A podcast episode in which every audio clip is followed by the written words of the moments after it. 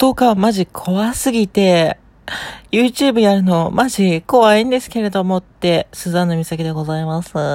こういう仕事をやってるとですね、やっぱりストーカーまがいなことをしてくる輩っていうのはやっぱいるわけなんですよね。例えばなんか粘着質でコメントを毎回こうなんかやる人とか、まあコメントありがたいんだけど、なんかもう本当そのコメントの内容が激化してってもうなんか、あ、大丈夫だろうかこの人、うちに押しかけはしないだろうかみたいな感じでちょっと怖くなっちゃうみたいな人はあんまりいっぱいいるんですけどね。まあ過去になんか、まあ私が住所ばらしてたからか知んないけど、家に手紙を送ってきて、その手紙の内容がなんか尻滅裂で、なんか下、下ネタ卑猥なことを書いて、あの、言葉を書いてなんか、みたいな人がマジいて、しかもその人なんか YouTube で自分のアカウントに私のことをどうのこうのどうのこうのっていう動画を上げ始めて、もうマジ怖えなと思ったんですけど、まあ今はね、ないんですけど、そういうことは。まあでもそんな人世の中にいるんで、マジ怖いなと思ってます。みさきです。はい。えっと、今回はですね、ちょっと前置き長くなってしまったんですけれども、肩幅を狭くする方法をお話しします。はい。今回の内容は、肩幅を狭くしたくない人は聞かないでください。ここで終わってください。というわけでね。はい。かなり女性向けの内容なんですけども、まあ、肩幅がね、広くて悩んでいる人っていうのは2種類あると思います。まあ、1つ目は筋肉、もしくは骨格というか骨の位置だから姿勢的な問題で肩幅が広くなっているという人。そしてもう一つが、まあ、骨格的に肩幅が広い。まあ、もしくはその肩幅につながるあばら骨が広いっていう人がいらっしゃると思います。このあばら骨とか肩幅の骨そのものが広い人っていうのは、まあ私のような MTF、トランスジェンダーであったりとか、まあ女性の場合でもですね、思春期から成長期にかけて水泳とか、まあ、上半身の筋肉をかなり使うスポーツをかなり本格的にやってた方は、その成長とともにね、筋肉が骨格に影響しますので、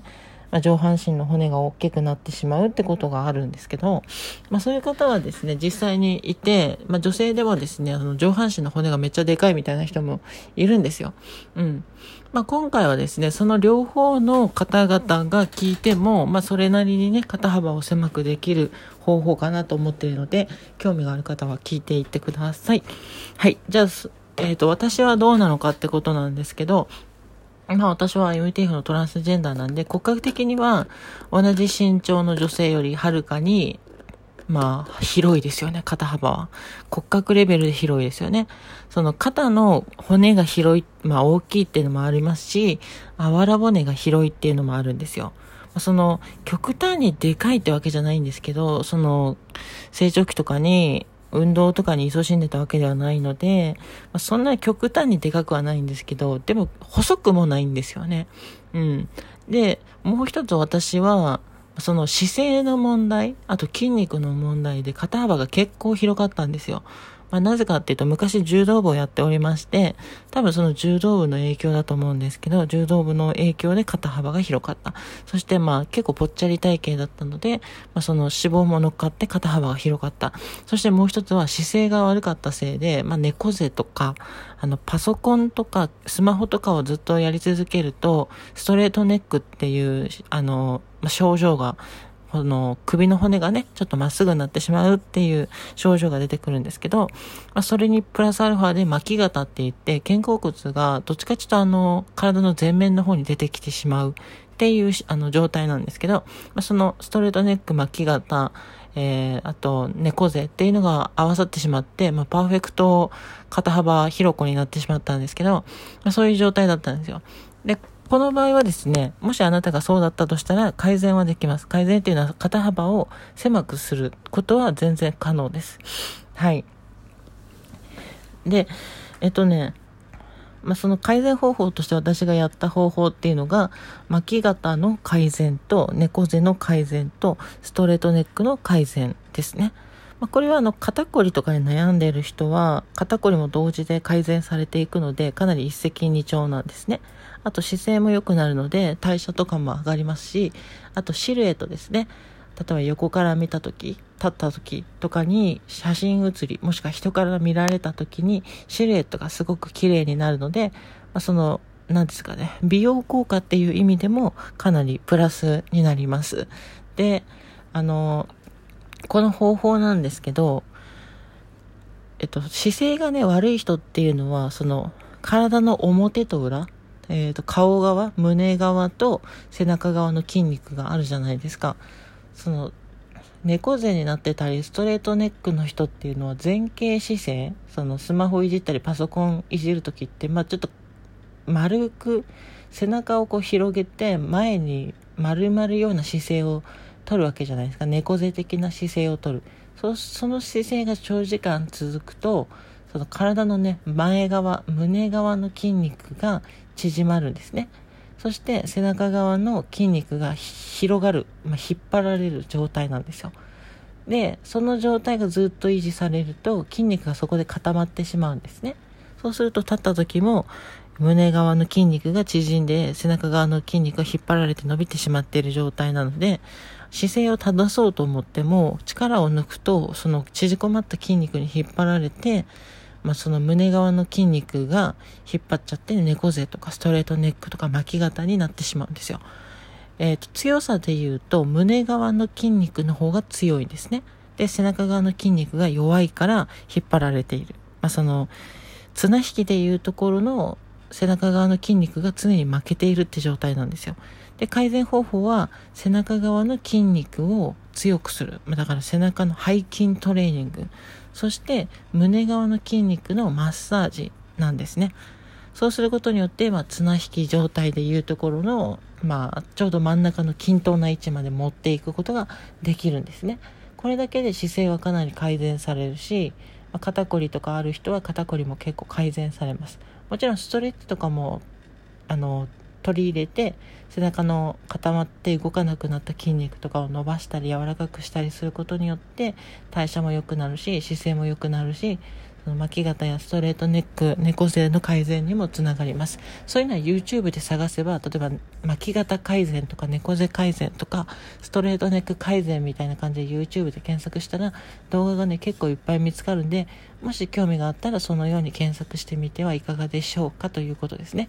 でえっと、もっと専門的な、専門的っていうか、もっと手っ取り早く確実にそういうのを直したいっていう人は、ドクターストレッチとか、なんとか整体とか、そういうプロの方に任せ、任せるというか、プロのところに行って、姿勢改善方法を教えてもらったり、凝り固まった筋肉をほぐしてもらうっていうのも全然ありでございます。私もまだまだ肩甲骨が硬かったり、胸の筋肉が硬かったりして、まだまだ姿勢はそんなに良くないですし、巻き肩気味ですし、猫背気味なんですけど、まあ前よりは改善されてきたかなって感じです。で、そうすると、前から見た時の肩幅が結構狭く見えるんですよね。はい。まあ、その物理的な幅は変わらないんだけど、あの前から見た時とか横から見た時とか後ろから見た時の、シルエットだったり肩のラインっていうのが以前よりもかなり、ま女性的になっているということですね。はい。なので肩幅が広くて悩んでいる人は骨格がもし変えられないということで悩んで落ち込んでいる場合はこのように姿勢を改善することによって肩幅を狭く見せることもできるし姿勢が良くなるので、まあ、美しくなるというか、まあ、美容効果もあるしそれで肩,、えーと、肩こり改善になりますし代謝も上がるのでなんつうかなうんまあ、ダイエット効果もあるしバストアップ効果もあるということで一石三鳥ぐらいの効果が見込めるので、ま、やってみてはいかがでしょうか。損はないかなと思います、まあ、もちろん1週間2週間で改善するわけじゃなくて結構1ヶ月2ヶ月3ヶ月ぐらいかかるんですけど、まあ、やる価値はあるかなと思います。そんな毎日何何十分も何分もすることではないですし、筋トレとかだったら本当5分ぐらいで終われますし YouTube にもそういうの上がってるんで、まあ、それを自分の生活習慣に取り入れていくだけかなってとこですね。はい。で、これが骨格は変えないんだけども、肩幅を狭くするっていう方法ですね。えー、もちろんですね、その肩甲骨っていうのは意外と動かせるんですよ。その骨の太さとか細さとか骨の体積は変えれないんですけど肩甲骨って体にこの直接つながってないんですよあのレントゲンとかを取ると例えば膝とかは、あの、膝の、えっ、と、骨と、えっ、と、太ももの骨と、すねの骨とつながってるんですけど、肩甲骨はつながってないんですね。なので、肩甲骨は、あの、結構可動域が広いんですよ。ってことは、その肩甲骨がもし体の外側の方に来ちゃってたら、もちろん肩幅は広く見えるし、それがさっき言ったように胸を張って背中の筋肉をつけると肩甲骨が内側に近づきますので、えーと、パッと見の肩幅っていうのは、まあ、骨格レベルで狭くなっているってことなんですよね。だからそういう意味で今骨格が広いから悩んでたり諦めてたりするかもしれないけど肩甲骨に限っては結構希望はあるよということです。はい。で、もう一つはですね、筋肉ですね。まあ、筋肉を落とすことによって、あの、肩幅を狭くすることができます。私はですね、昔その筋肉、肩の筋肉が結構ついてたんですよ。で、それが、なんで筋肉がつくかっていうと、筋肉の肩、肩こりですね。えー、なんていうか姿勢が悪いから首とか肩にかなり筋肉がついちゃっててでそれで余計に肩幅が広く見えてたってことですね、まあ、人によっては首が長かったりなで型怒り型の人いると思うんですけどあれは骨格というより筋肉のつき方によって変わってくるんですね。はい。だからそういうことです。ございます。